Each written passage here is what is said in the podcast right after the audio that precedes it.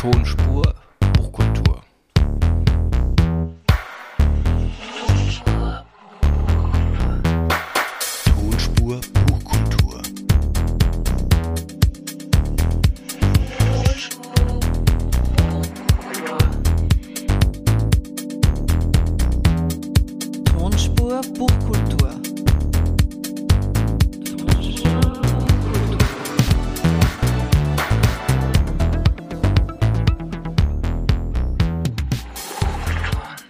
Herzlich willkommen zu unserem Podcast. Bei uns geht es heute unter anderem um Frauen, die Männer töten, wie man einen Erstlingsroman schreibt und produziert und darum, was es mit Playlists und Songtexten in Büchern auf sich hat. Zu Gast in unserer ersten Ausgabe von Tonspur Buchkultur ist Eva Reisinger, mit der ich gleich über ihren Roman Erstling Männer töten sprechen werde. Davor aber noch ein kleiner Blick hinter die Kulissen der Zeitschrift Buchkultur. Bei mir sitzt jetzt Katja Schwingshandel, Chefredakteurin der Buchkultur, die uns in jeder Ausgabe erzählt, was die Redaktion gerade besonders beschäftigt. Katja. Hallo. Also wie das eben so ist, eine Woche nach Redaktionsschluss ähm, trudeln endlich immer noch die Texte für die Oktoberausgabe ein, wobei wir kopfmäßig eigentlich schon in der Dezemberausgabe drinnen sind. Ja, uns beschäftigt eigentlich gerade recht stark das Thema Climate Fiction. Ich habe auch irgendwie äh, das Gefühl gehabt, dass besonders auch in den letzten Ausgaben immer wieder recht passende Bücher dazu zusammengekommen sind, Romane. Also jetzt in letzter Zeit wahrscheinlich ist T.C. Boyle ein Begriff oder äh, letztes Jahr war Franziska Gensler, Ewig Sommer. Also dieses Thema ist recht breit und natürlich kann man das ganz klassisch Richtung Apokalypse, Dystopie angehen. Es kann gehen um den steigenden Meeresspiegel, die Flüchtlinge, äh, das Artensterben, Brände, wie eben bei Franziska Gensler zum Beispiel. Richtung Artensterben fallen mir ein Bücher wie Der letzte seiner Art von Sibyl Grimbert oder Der gemeine Lumpfisch von Ned Bowman.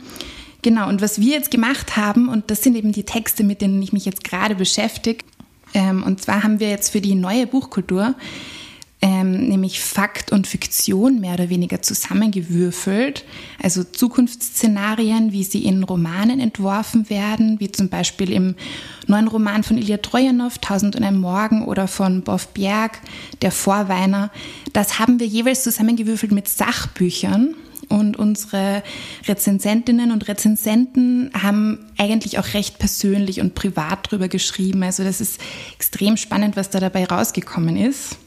Natürlich äh, macht das auch diesen weiten Raum auf von Dystopie, Utopie. Also wir haben für das aktuelle Österreich-Heft zum Beispiel auch ein Interview geführt. Martin Thomas Pesel hat Ilya Trojanow ähm, interviewt und eben Trojanow, der lotet ja recht stark in diesem neuen Roman die Grenzen des menschlichen Denkens aus.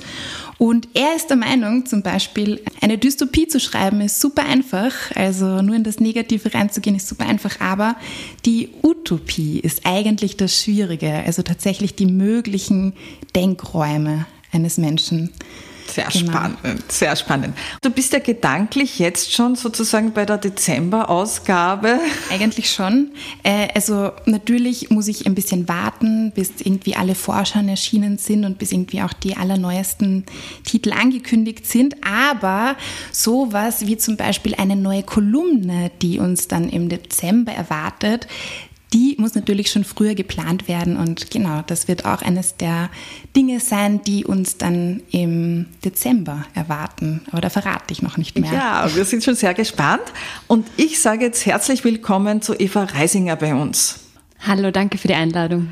Eva Reisinger, 1992 geboren, wuchs in der oberösterreichischen Provinz zwischen Zeltfest und Wodka Bull auf.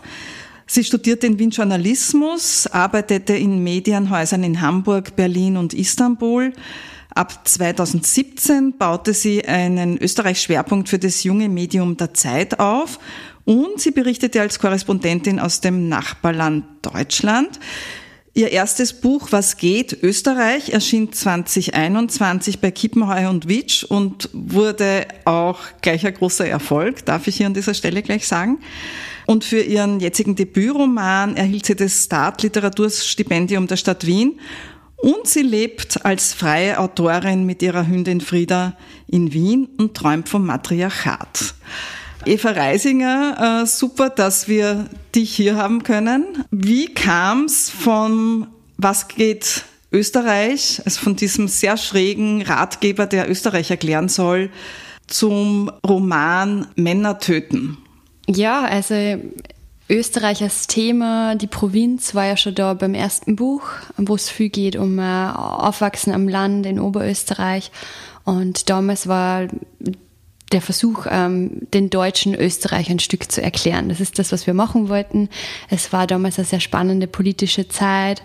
Ähm, Ibiza war gerade, ähm, der Ibiza-Skandal ist gerade aufgekommen und ich habe damals als Österreich-Korrespondentin und dann mit dem Schwerpunkt, also wirklich alle Hände voll zu tun gehabt, weil jede Woche hat es neue Nachrichten über Österreich gegeben und Sebastian Kurz war sogar auf der New York Times etc. Also die ganze Welt war an Österreich interessiert und wir haben damals mit unserem Schwerpunkt natürlich sehr von diesem Interesse profitiert und der war damals sehr breit aufgestellt, also wirklich von klassische politische Reportagen hin zu Porträts, aber auch zu ähm, Kommentare und ich habe dann damals die Anfrage von Kiwi bekommen, ob ich ein Buch machen möchte. Und davor, ehrlich gesagt, habe ich mir jetzt nie Gedanken gemacht, dass ich ein Buch machen könnte. Also ich war klassische Journalistin und ähm, eigentlich immer sehr glücklich mit den Artikeln und dann habe ich zum ersten Mal ein Buchprojekt eben begonnen und habe halt gesehen, ähm, ja, was man da auch für Vorteile hat, also wie ähm, lange man Zeit hat, an einem Thema mal zu arbeiten und nicht wie im Online-Journalismus, es passiert was und im besten Fall geht ein paar Stunden später schon der Artikel online. Und das habe ich sehr genossen und ähm, es war dann, ich kann mich nur genau erinnern, der Jänner 2019 ähm, da war mein erstes Buch auch noch nicht erschienen, aber es war schon in Arbeit. Und äh, damals war wieder so ein Höchststand. Also es war Ende Jänner und sechs Frauen wurden damals schon ermordet. Und es ist dann so hochgerechnet worden, wann es in diesem Tempo weitergeht, ähm, was dann dieses Jahr noch passiert. Und ich habe damals dann den Auftrag gekriegt, ähm, ein klassisches Journali journalistisches Feature über Femizide in Österreich zu machen. Und der Titel damals war Österreich, das Land der Frauenmörder.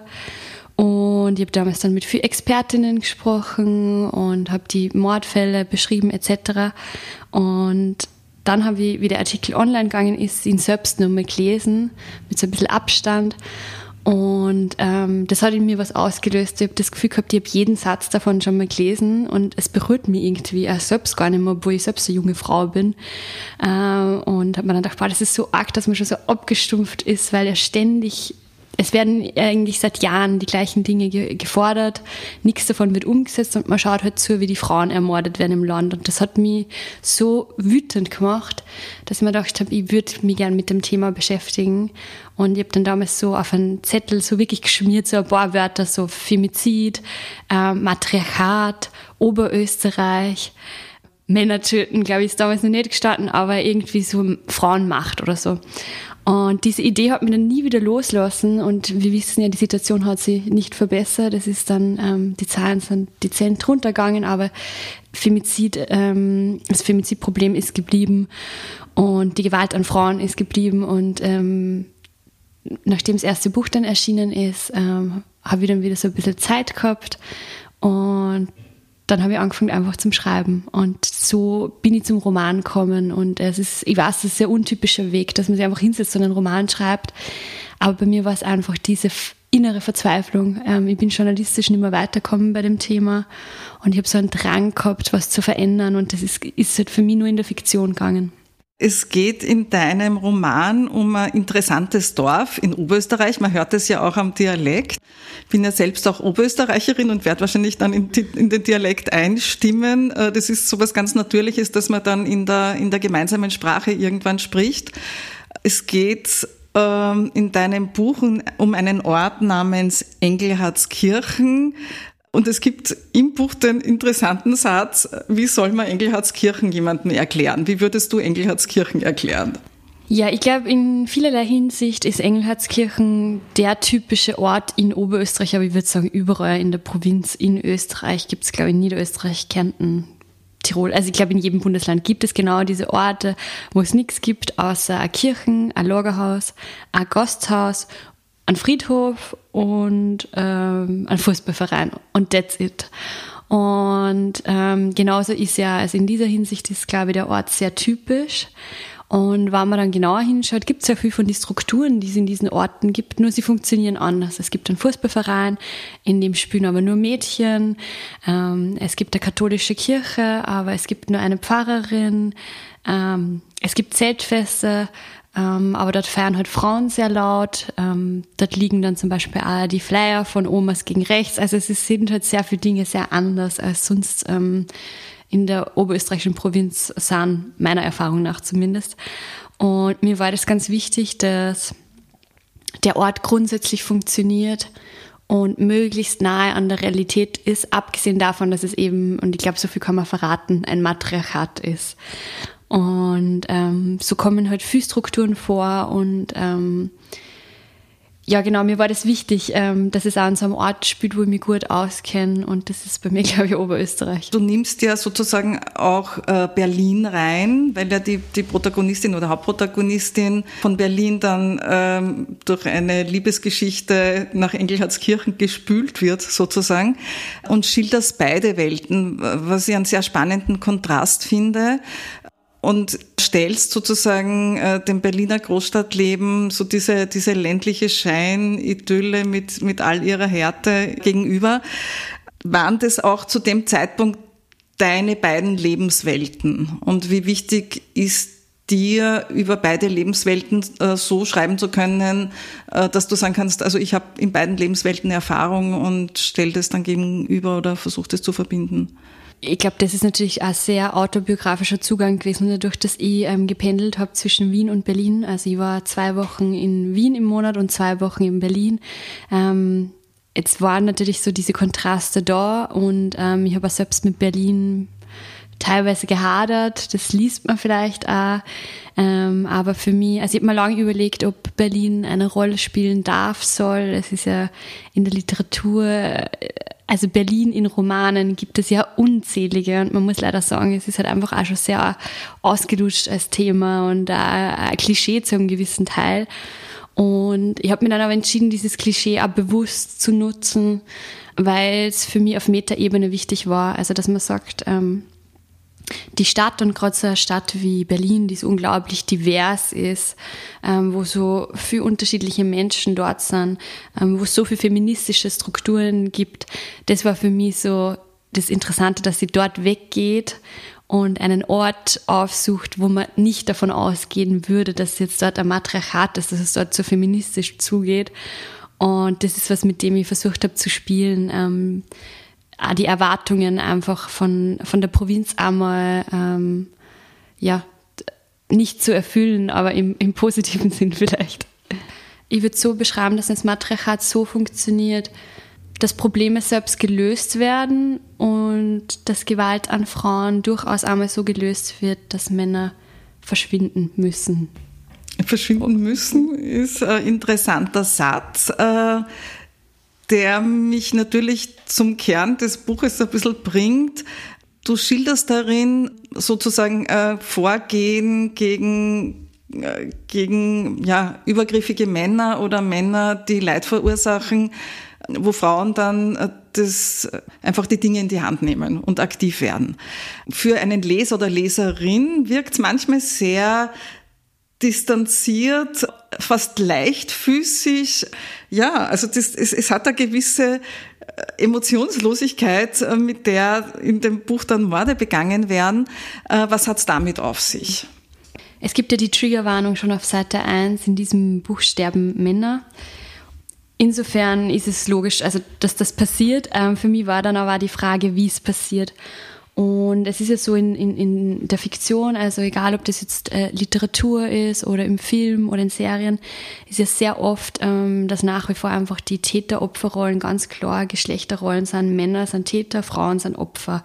Also wenn man sich zum Beispiel jetzt den durchschnittlichen Tatort anschaut oder ein Krimi in die Hand nimmt, ist es wirklich tendenziell so, dass die Frau eben äh, ermordet wird. Und für mich war es so interessant, war einfach, dass man umdreht und ähm, vielleicht da umdreht mit ähm, einer Macht und einem Selbstbewusstsein, die so aufgrund, glaube ich, der Sozialisierung nie geben würde. Also meine Protagonistinnen haben keine Reue an keinem Zeitpunkt. Ähm, sie zweifeln nicht, sie zerbrechen nicht an ihren Taten. Also es gibt ja viele Möglichkeiten. Also so viel kann man, glaube ich, vorwegnehmen. Ähm, aber ähm, nach den Taten ist jetzt wirklich keine an einem Punkt, wo sie ähm, in Depressionen versinken wird oder Selbstzweifel kriegen wird weil das System einfach anders funktioniert. Also Gewalt an Frauen ist an diesem Ort ein Problem, was behoben wird.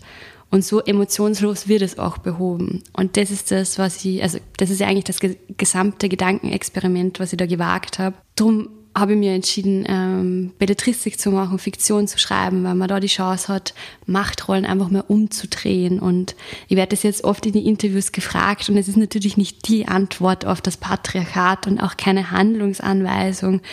Ähm, es ist eine Antwort und ich glaube, es ist besonders für Frauen ganz wichtig, einmal von solchen Figuren zu lesen, ähm, Frauen so handeln zu sehen, weil es trotzdem nach wie vor Männern, vor allem im Film, in der Literatur vorbehalten ist, sich so zu verhalten. Und wenn Frauen Täterinnen werden, sind sie entweder Täterinnen bei ihren eigenen Kindern oder es sind so sehr klischeehafte Dinge wie Vergiftung etc., also was man auch schon hundertmal gelesen hat.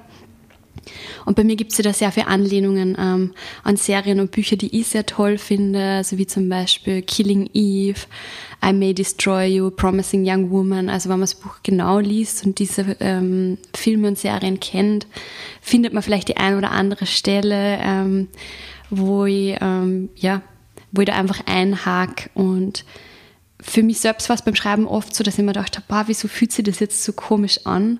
Und wenn man es dann umdraht hat und ein Mann das machen hätte lassen, war es plötzlich nicht mehr so komisch. Und das war dann für mich immer der Moment, wo ich gewusst habe, okay, es funktioniert, ich muss genau das machen, weil das ist ja das, ähm, was ich erzeugen wollte. Ähm, und was ja auch der, der Titel im Grunde, ähm, also diese Zweideutigkeit, das ist ja genau das gesamte Buch. Männer töten auf der ganzen Welt, in Österreich speziell. Und in meinem Buch werden sie aber getötet. Für mich ist das nach wie vor, also ich finde das tatsächlich ja, mir amüsiert das auch, wenn der Titel provoziert. Und wenn ich dann manchmal Nachrichten von Männern kriege und die schicken halt dann einfach die Femizidstatistiken zurück von Österreich und bin so, Männer töten brauchen wir überhaupt nicht diskutieren. Mein Approach kann man natürlich diskutieren. Insofern finde ich es auch sehr interessant, dass man fiktional das einmal umdreht und diese, diese Ermächtigung und die Macht dann den Frauen gibt. Äh, in deinem Buch haben sie die Macht. Was wir mit dem Podcast auch machen wollen, ist ein bisschen hinter die Kulissen zu schauen in der Buchbranche. Es ist ja dein Erstling. Also Erstlingsroman, also nicht Bucherstling, was geht Österreich? Also äh, war ja dein erstes Buch, aber kein, keine Fiktion. Und jetzt Männer töten, das ist der erste Roman. Wie schreibt man einen Roman und kommt dann auch dazu, dass der veröffentlicht wird? Wunderschönes Buch übrigens, schön gestaltet. Und auch das wird mich dann interessieren natürlich, wie kam es zur Covergestaltung mit schöner Prägung, schönem Schnitt, gestreift. Also auf jeden Fall ein sogenannter unter Anführungszeichen Hingucker. Also man schaut und man greift das Buch gerne an. Ja, vielleicht kannst du ein bisschen über die Entstehungsprozesse erzählen, wie, wie da die ersten Schritte waren und wie es dann weiterging. Ähm, also ich würde mal sagen, meine ersten literarischen Seiten waren sehr rudimentär. Ich habe einfach mal angefangen, irgendwas zu schreiben. Ähm, und Hattest du da schon den Verlag? Den Verlag hatte ich noch nicht. Ähm, ich war damals schon bei ähm, der Literaturagentur Petra Eggers. Ähm, das heißt, ich war unter Vertrag diesbezüglich äh, und habe da sehr viel Unterstützung bekommen. habe Petra Eggers immer wieder Seiten geschickt und sie hat immer wieder gesagt, schreib dieses Buch. also tu es, wir finden einen Verlag und das war für mich damals ganz wichtig, weil das ist eben mein Debüt. Ich habe davor nie literarisch geschrieben, also ich habe jetzt da keine Kurzgeschichten geschrieben, ich bin da nie herangetastet, wie man das ja normalerweise eben macht.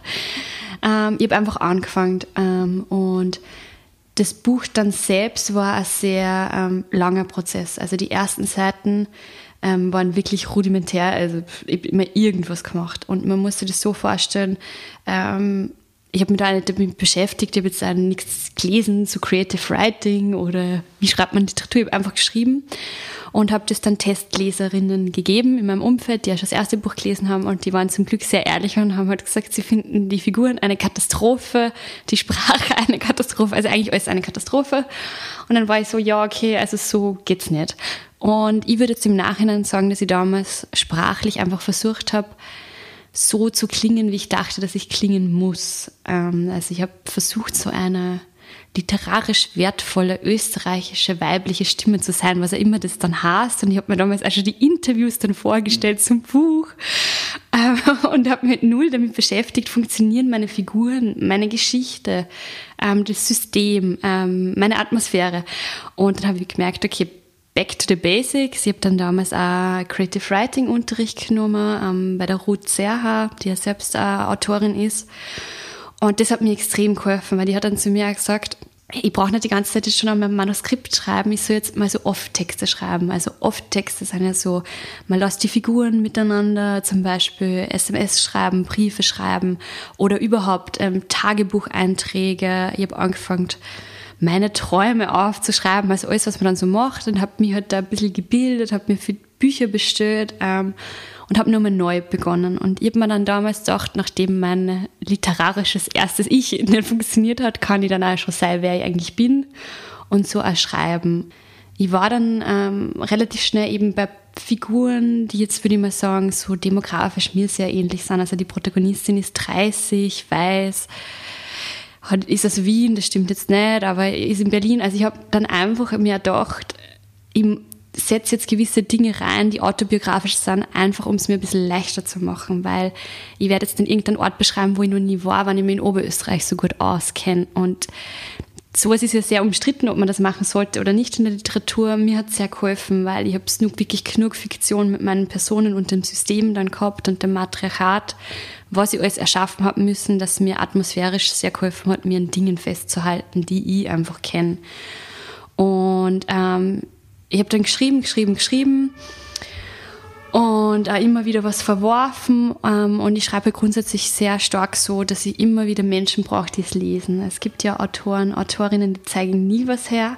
Ich bin mein Umfeld sehr stark ein und ich brauche dieses Echo und ähm, das Feedback was teilweise auch sehr ähm, hart auch immer wieder ist, weil gerade so ein nicht fertiges Manuskript, da ruckelt es ja an sehr viel Stöhnen. Ähm, aber für mich war das ganz, ganz wichtig. Ich habe dann immer wieder überarbeitet, überarbeitet und dann ähm, irgendwann, ich glaube, das war dann noch so nach anderthalb Jahren, hat halt meine Agentur gesagt, jetzt müssen wir mal weiter da. Also sie würden es nicht so sagen, weil es ist eine deutsche Agentur, aber ich würde so sagen. Ähm, und ich soll das jetzt fertig schreiben, weil es war auch schon fast fertig. Ähm, es war damals gerade Buchmesse in Wien ähm, und ich war beim Stand von Lakeham. Und wir haben kurz geredet und ähm, ich habe ihnen von der Idee erzählt und dass wir es bald ausschicken, dass die Agentur dann viel Verlage schickt. Der Verlag hat damals schon gesagt, sie wollen es auf jeden Fall lesen. Ähm, und dann bin ich wieder gegangen und habe mir gedacht, ja, okay, cool, zumindest ein Verlag wird es lesen. Und dass es dann tatsächlich der erworben ist, ist einfach ähm, sehr schön, ähm, weil, und so kann ich vielleicht den Bogen spannen zu deinem nächsten Thema, ähm, es ist wahnsinnig liebevoll und also ehrlich muss man sagen, teuer gestaltet. Ähm, also die ganze Grafik, das ganze Design hat Hannah Bischof gemacht und ich finde, also sie hat einen grandiosen Job gemacht und auch der Verlag hat sie da einfach auch getraut, in ein Risiko zu gehen, weil so ein Buch zu drucken, zu produzieren, ist Risiko. Also wir haben die Folie ähm, für den Titel, wir haben einen Farbschnitt außen, wir haben Goldband. Das sind ja alles Dinge, wenn man sich ein bisschen damit beschäftigt, die einfach Geld kosten, die man dann hoffentlich ja wieder verdient. Wenn niemand jetzt dieses Buch kaufen würde, wäre es sehr schlimm. Ähm, wir sind jetzt sehr glücklich, dass es auch so gut ankommt ähm, und dass das funktioniert hat, was wir versucht haben zu machen. Also die Idee war, einen sehr harten Titel zu wählen und ein sehr visuell ansprechendes, schönes, fast Coffee Table Book mäßiges Buch zu machen. Meine Lektorin hat immer gesagt, es muss ein Buch sein, was die Männer gern im Schwimmbad in der Hand tragen, weil es so schön ist. So, das wollten wir machen. Und ein Freund von mir hat mir letztens erzählt, dass er im Krapfenwaldbad war und vier Personen sind mit meinem Buch herumgerannt. Und ich habe das dann sofort weitergeleitet, ähm, diese Anekdote meiner Lektorin, weil genau, wenn das aufgeht, was man sich da überlegt, ist natürlich ähm, der best case. Es ist wirklich wunderschön geworden und äh, mir ist aufgefallen, also von der, du hast es eh schon erwähnt, also es gibt am Anfang ein Zitat von Billie Eilish, dann eine Widmung natürlich, also wenn wir jetzt so die klassischen Dinge, die im Buch hat, aufzählen, dann die Triggerwarnung in diesem Buch sterben Männer, dann eine, finde ich, sehr spannend Fragenliste, welche Fragen man sich stellen könnte, wie das Opfer reagiert, das man gerade umbringt. Dann äh, natürlich im Abspann die obligate Danksagung natürlich und es gibt eine Playlist die dir offensichtlich auch sehr wichtig, weil es gibt ja immer wieder so kleine Musikzitate. Wie hat sie das sozusagen äh, einbinden lassen und war das dann vom, vom Verlag und vom, vom Lektor, Lektorat unterstützt und gewünscht? Das war auch natürlich ähm, was, was ich lange nicht gemacht habe. Also bei mir ist es so, dass jetzt sehr viele Stellen so kursiv sind und dass eben wirklich Teile aus Songs in meiner Sprache dann vorkommen. Und ich habe mir das am Anfang lange nicht traut, weil ich mir immer gedacht habe, so, das kann man nicht machen. Das ist ja doch sehr untypisch würde ich jetzt mal sagen. Und ich habe es dann aber gemacht, einfach aus dem Grund, ich höre sehr intensiv Musik beim Schreiben und ich höre ähm, meistens dann auch passende Musik zu den Szenen. Und mich beeinflusst das natürlich beim Schreiben, was ich mir da die ganze Zeit ähm, reinziehe. Und für mich war das dann so eine Überlegung, warum soll das dann nicht auch stattfinden in meiner Sprache, wenn es mich so stark beeinflusst. Und ganz viele davon sind ja Referenzen ähm, an die Sängerinnen, äh, an den Inhalt etc. Und jetzt ist jetzt so jede Referenz, die nur drinnen ist, passt, glaube ich, auch perfekt zur Szene. Also Haftbefehl ist in der Mordszene, ein türkischer Song, der sehr lieblich ist, ist in einer Mordszene. Also wenn man sich diese Songs ganz genau anhört, dann machen die schon Sinn oder passen halt, weil sie so gar nicht passen. Also ich habe mir da sehr viel überlegt und habe die dann in einer Playlist da, die man sich eben auch anhören kann.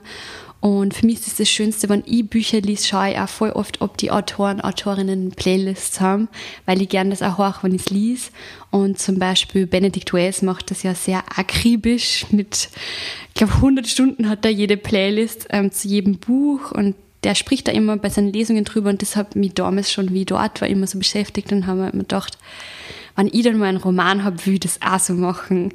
Ähm, und das habe ich jetzt gemacht. Und ich kriege da sehr viele Reaktionen tatsächlich auf. Ähm, ich glaube, mindestens so viele Leute, die das Buch lesen, hören die Playlist und das freut mich natürlich, ähm, wenn sie dann überlegen, warum ist jetzt dieser Song an dieser Stelle ähm, und was könnte das bedeuten. Und ja, gleichzeitig ist natürlich auch eine Playlist einfach mit sehr viel weibliche Acts, was wieder, finde ich, ein Thema in sich ist, dass es immer heißt, ja, in der Musik, es gibt irgendwie nur Songs von Männern, was natürlich kompletter Blödsinn ist und was, glaube ich, auch so eine Playlist dann gut beweist, ähm, dass es nicht schwierig ist, äh, diverse Musik zusammenzustellen. Ein weiteres Thema, das mich natürlich sehr interessiert, ist das Thema Austriazismen. Also du hast ja beim Erstling Was geht Österreich damit gespielt sozusagen oder das war ja das Thema und der Auftrag, Österreich zu erklären und österreichische Wörter zu erklären am deutschen Publikum oder am Schweizer Publikum. Vieles ist ja gleich in der Sprache, also wir sprechen ja alle Deutsch, aber natürlich dann doch nicht. Wie lief es dann beim Buch mit deinem Lektor? Was durftest du drin lassen? Äh, du bist ja, gehst ja auch sehr, sehr positiv, was ich toll finde, jetzt sprachlich mit deinem Dialekt, mit Austriazismen um. Gab es da äh, irgendwelche Probleme, dass man dass du dich anpassen musstest, dass da was rausgestrichen wurde? Ja, also das Thema Austriazismen hat mich wirklich tatsächlich beim ersten Buch erstens mal inhaltlich sehr stark beschäftigt, weil ich ja Austriazismen erkläre darin, aber auch, wie gehen wir damit um? Wenn man ein Buch für Deutschland schreibt und dann verstehen die keinen Satz, macht das natürlich keinen Sinn. Ähm, damals bei Kiwi war es lustig, weil mein Lektor Deutscher war und insofern haben wir sehr viel Spaß gehabt, weil er voll viel nicht verstanden hat von dem Buch. Und das war ein eigener Lernprozess für mich. Das heißt, da war es klar, wir müssen Dinge erklären, wir müssen Wörter erklären, die man nicht versteht, ähm, sonst funktioniert das Buch nicht. Jetzt beim Roman ist es aber so, ähm, dass ich für mich beschlossen habe, ähm, die Sprache muss auch zu dem Ort und zu den Personen passen. Ähm, und es gibt ein paar so Wörter, die können, finde ich, dann in so einem österreichischen Roman nicht vorkommen. Also man kann da nicht vom Brötchen schreiben. Es muss eine Semmel sein, weil es ist sonst einfach unglaubwürdig in sich. Ich habe damals beim Schreiben das einfach so gemacht, wie ich es machen wollte und hätte mir ehrlich gesagt gedacht, dass mir da noch viel ausgestrichen wird oder dass wir das sehr viel diskutieren werden. Aber zum Glück, mein Verlag war da von Anfang an so, das ist deine Sprache, du entscheidest und wenn du sagst, es braucht keine Fußnoten, um das zu verstehen, dann machen wir das nicht. Und ähm, ich bin kein Fan von so Fußnoten, weil man dort dann immer so ein Wort erklären, die Person ist dann voll draußen. Ähm, und alle, die es wissen, ähm, sind halt so mega abgeturnt von dieser Fußnote.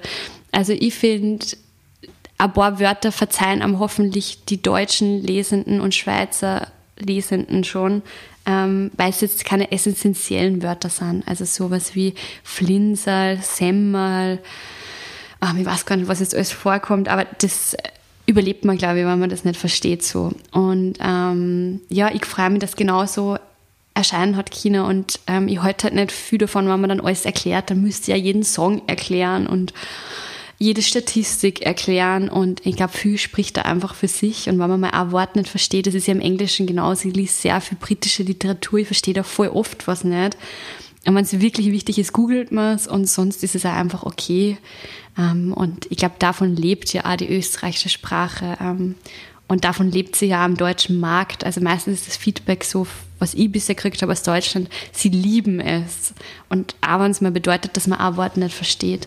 Ein Wort ist mir natürlich sofort aufgefallen, das drinnen ist, wo ich dann schmunzeln musste irgendjemand rastet sich aus. Und das hat ja so eine schöne Konnotation mit, also der, der übliche deutsche Sprachgebrauch wäre ja ausrasten, man mhm. rastet aus. Und das ist ja genau das Gegenteil von man rastet sich aus im Österreichischen. Sich ausruhen, genau. Sich ausruhen. Mhm. Und das hat, das fand ich eine schöne, das ist eine schöne Metapher fürs ganze Buch, weil es hat so eine gewisse Ruhe, wo aber alle ausrasten. Mhm. Ausrasten, ja. Genau, ausrasten im, im, im wahrsten Sinne des Wortes. Ich fand ja, also das Was geht Österreich, also diesen Ratgeber auch super, weil du hast es ja alphabetisch nach Kapiteln geordnet, so mit Einzelthemen vom Keller, der natürlich vorkommen muss im Österreichischen, bis zum Lagerhaus, bis zum Granteln, bis zur Einfahrt der Österreicher, wo beobachtet wird, welches Auto steht am Land bis zum Thema rausgehen, gehen. Das fand ich auch ein super Thema, weil ich auch so aufgewachsen bin, dass immer Kassen hat, man muss mindestens einmal am Tag rausgehen. Und ich glaube, gerade beim, beim, beim Wort gehen gibt es eine ganze Menge Austriazismen. Ich habe jetzt ein bisschen was mitnotiert äh, aus deinen Büchern. Das geht sich aus. Bis zu na geh, geh, AG, äh, also gerade im Oberösterreichischen ist ja das Gehen für vielerlei Stimmungslagen äh, dann ein Wort, das man verwenden kann. Wie kam es dazu, dass, dass du dann auch zum Thema, das Thema Gehen kommt ja, glaube ich, auch im Roman vor. Also Gehen und Rausgehen ist einfach ein Thema. Mhm. Ja, also ich bin auch so aufgewachsen, dieses, man muss einmal am Tag rausgehen ähm, und man darf nicht den ganzen Tag ähm, ins Fernsehkastel schauen, weil sonst kriegt man viereckige Augen. Also so dieses, ähm, Stefanie Sagnagel, glaube ich, hat da einmal was dazu geschrieben, das haben wir, glaube ich, alle gehört beim Aufwachsen, dieses man muss rausgehen. Das war schon als Kind meine Antwort, was soll ich draußen machen? Es gibt nichts bei uns. Ähm, und wenn man sich das Buch jetzt genauer anschaut, ähm, gibt es dieses Motiv, glaube ich, auch. Sie sind wahnsinnig viel draußen, sie machen wahnsinnig viel. Also es gibt auch die ein oder andere Stelle, wo ich genau mit diesem Wort, nämlich es geht sie aus, na geh, das kommt schon ähm, an einigen Stellen in einem neuen Buch vor. Ähm, einfach weil das ein Wort ist, was ja in so vielen unterschiedlichen Lebenslagen verwendet wird und was zwar meine Protagonistin als Wienerin versteht, aber was ja trotzdem in Oberösterreich einfach nur mal viel, äh, manche Wörter sind einfach viel verbreiteter. Und da haben wir schon im Lektorat schon oft dann ähm, die Diskussion gehabt und da haben wir auch viel gestrichen zum Teil und Gott sei Dank, wo es nicht wichtig war für den Inhalt. Also weil oft hat man dann das Gefühl, man muss, also zumindest ich habe das gehabt vom ersten Buch, man muss was mit ins nächste nehmen oder keine Ahnung, immer wieder dieselben Sachen erklären. Da war meine Lektorin ähm, zum Glück sehr, sehr genau und hat oft gesagt, also da glaube ich, spricht jetzt gerade die Journalistin Eva Reisinger, was hat das in diesem Buch ähm, gerade zu suchen. Und dieser externe Blick ähm, ist für mich äh, ganz, ganz wertvoll im Lektorat, weil oft liest man die Unterschiede zwischen sich jetzt, das ist jetzt meine Erzählstimme und nicht äh, meine Protagonistin selbst nicht mehr. Und da bin ich ganz, ganz froh, dass wir da einiges gestrichen haben. Und ähm, ich bin, wie es in meinem Lektorat ähm, so mir das Feedback immer gegeben worden ist, egal, ich bin da sehr schmerzbefreit. Ich habe wahnsinnig viel gelöscht und gestrichen. Und wir haben das ganze erste Drittel zum Beispiel gestrichen. Und ähm, also ich liebe das, lieber löschen. Ich habe da gar kein Problem damit. Ich weiß es für viele meiner Kollegen, Kolleginnen anders. Aber ich finde bei allem Schlechten Hauptsache raus. Und ich finde, das hat aber sehr Befreiendes. Und drum, ähm, ich glaube, davon habe ich auch in meinem Schreibprozess extrem profitiert, weil ich so viel gelöscht habe. Und da halt ganz froh bin, dass es nicht so veröffentlicht wurde, wie es am Anfang mal war. Und dass es auch ein Prozess sein hat dürfen, auch mit den Lektorate. Also wir haben zwei Durchgänge gemacht. Und ähm, aus meiner Erfahrung, das erste Lektorat ist immer noch voll gut und man ist so voll motiviert und beim zweiten ist es dann so, mein Gott, ich kann es nicht mehr lesen. Und dann braucht man, finde ich, einfach ein gutes Team. Ähm, ich habe damals einen tollen Verlag gehabt und eine ganz tolle Lektorin, die dann gesagt hat, dann übernimmt sie dafür. Weil ich habe einfach meine eigenen Sätze nicht mehr lesen können. Jetzt mittlerweile geht es wieder. Ich habe gestern meine erste Lesung gehabt bei die O-Töne im Museumsquartier. Ich kann es jetzt voll gerne lesen. Aber so dazwischen, irgendwann kommt dieser Punkt, also wirklich, da, da kommt die aus der Haut fahren. Ich kann meine eigenen Sätze nicht mehr lesen. Ich finde es jeden Tag schlechter, wo ich es lese. Und bin kurz davor, das ganze Buch wieder zu löschen. Ähm, und dann ist, glaube ich, der Punkt, wo ich weiß, ich muss weggehen und einfach den Verlag einmal machen lassen. Und dann geht es meistens eh nur noch so um so Details. Ähm, aber da habe ich gemerkt, da war ich dann einfach aus. Also ich finde, ähm, dann ist man der Veröffentlichung schon so nahe, man wird schon nervös. Und dann findet man plötzlich, also wenn ich das so salopp da ausdrücken darf, aber dann findet man plötzlich jeden Satz von sich nur noch beschissen und denkt sich, so weit müssen wir löschen. Und das ist so das Kontra, glaube ich, ähm, die Kontraseite von meiner Mentalität, dass ich dann kurz davor bin, immer alles zu löschen. Aber ja, genauso war es bei den Austriazismen und jetzt sind genauso wie die Songs nur noch an Stellen da, wo ich es braucht habe. Bei dir kommt auch sehr stark weibliche Aggression vor, Rache, gewisse Gleichgültigkeit, fast Unbeteiligtheit an den Taten.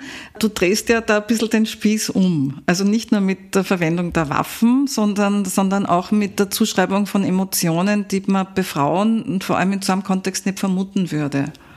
Ja, voll. Also ich glaube, ähm, es gibt ja da sehr viele Emotionen, aber dann nicht in der Tat, weil äh, in diesem Ort wird ja nicht diskutiert, wie, ähm, wie man da jetzt dagegen vorgeht. Es wird einfach gemacht. Ähm, das ist, glaube ich, ähm, was, was sehr ungewöhnlich ist, dass diese Protagonistinnen eben nie zweifeln an gar nichts. Davor gibt es ja schon sehr viele Gefühle und das liest man, glaube ich, eh schon im, im Prolog. Im Grunde basiert mein gesamtes Buch in dies, also von diesem Gefühl, du bist selbst Opfer von etwas geworden, dir ist etwas genommen worden, deine Grenzen sind überschritten worden, ähm, dir ist was angetan worden und du bleibst ja für immer das Opfer. Also du bleibst für immer die, die äh, geschlagen worden ist, die vergewaltigt worden ist, ähm, der, oder der ihr Recht zu sprechen genommen worden ist, was auch immer.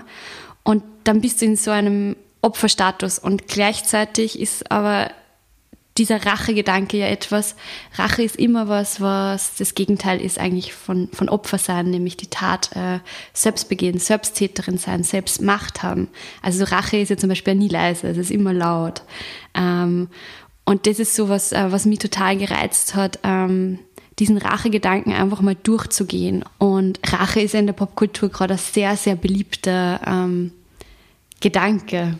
Ich glaube, da tut sich sehr viel ein in der Literatur. Ähm, und ich kann mich nur erinnern, ähm, eines der ersten Bücher, was ich gelesen habe, ähm, was in diese Richtung geht, war Meine Schwester, die Serienmörderin.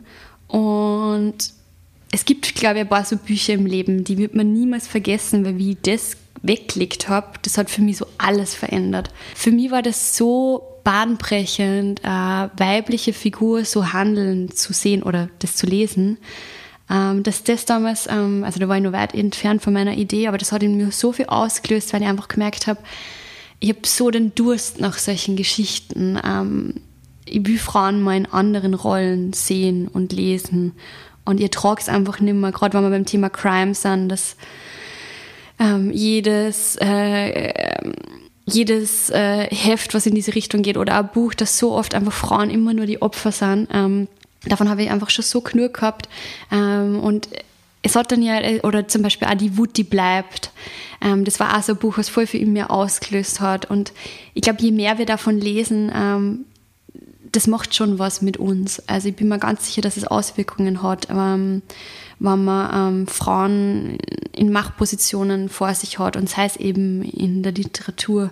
Und äh, eben, es gibt so viele Serien, so viele Filme. Ich kann mich noch erinnern, wie ich aus dem Kinosaal gegangen bin bei Promising Young Woman. Das war ein Gefühl, so habe ich noch nie gehabt. Ich bin auf die Straßen gegangen und es geht in dem Film um, uh, um zwei Freundinnen. Eine davon begeht Selbstmord, ähm, nachdem sie vergewaltigt worden ist. Und ihre beste Freundin rächt es. Und ähm, ich bin da rausgegangen und also diesen Moment werde ich nie vergessen. Es ist so eine Poltergruppe von Männern auf mich zugekommen und es war schon recht spät und ähm, ich glaube, jede Frau kennt normalerweise das Gefühl, was man dann hat. Also eher so unangenehm, oh Gott, jetzt muss ich da durchgehen. Und sie werden sicher irgendwas Deppertes sagen, etc. Und ich, ich weiß, ich bin da durchgegangen und ich war ich habe so ein Gefühl in mir gehabt, was ich einfach noch nie gehabt habe, weil ich war nur so, don't fuck with me, so, ihr werdet es bereuen. Und das ist natürlich totaler Blödsinn, weil das waren 20 Männer und ich war allein und das ist nichts gewesen.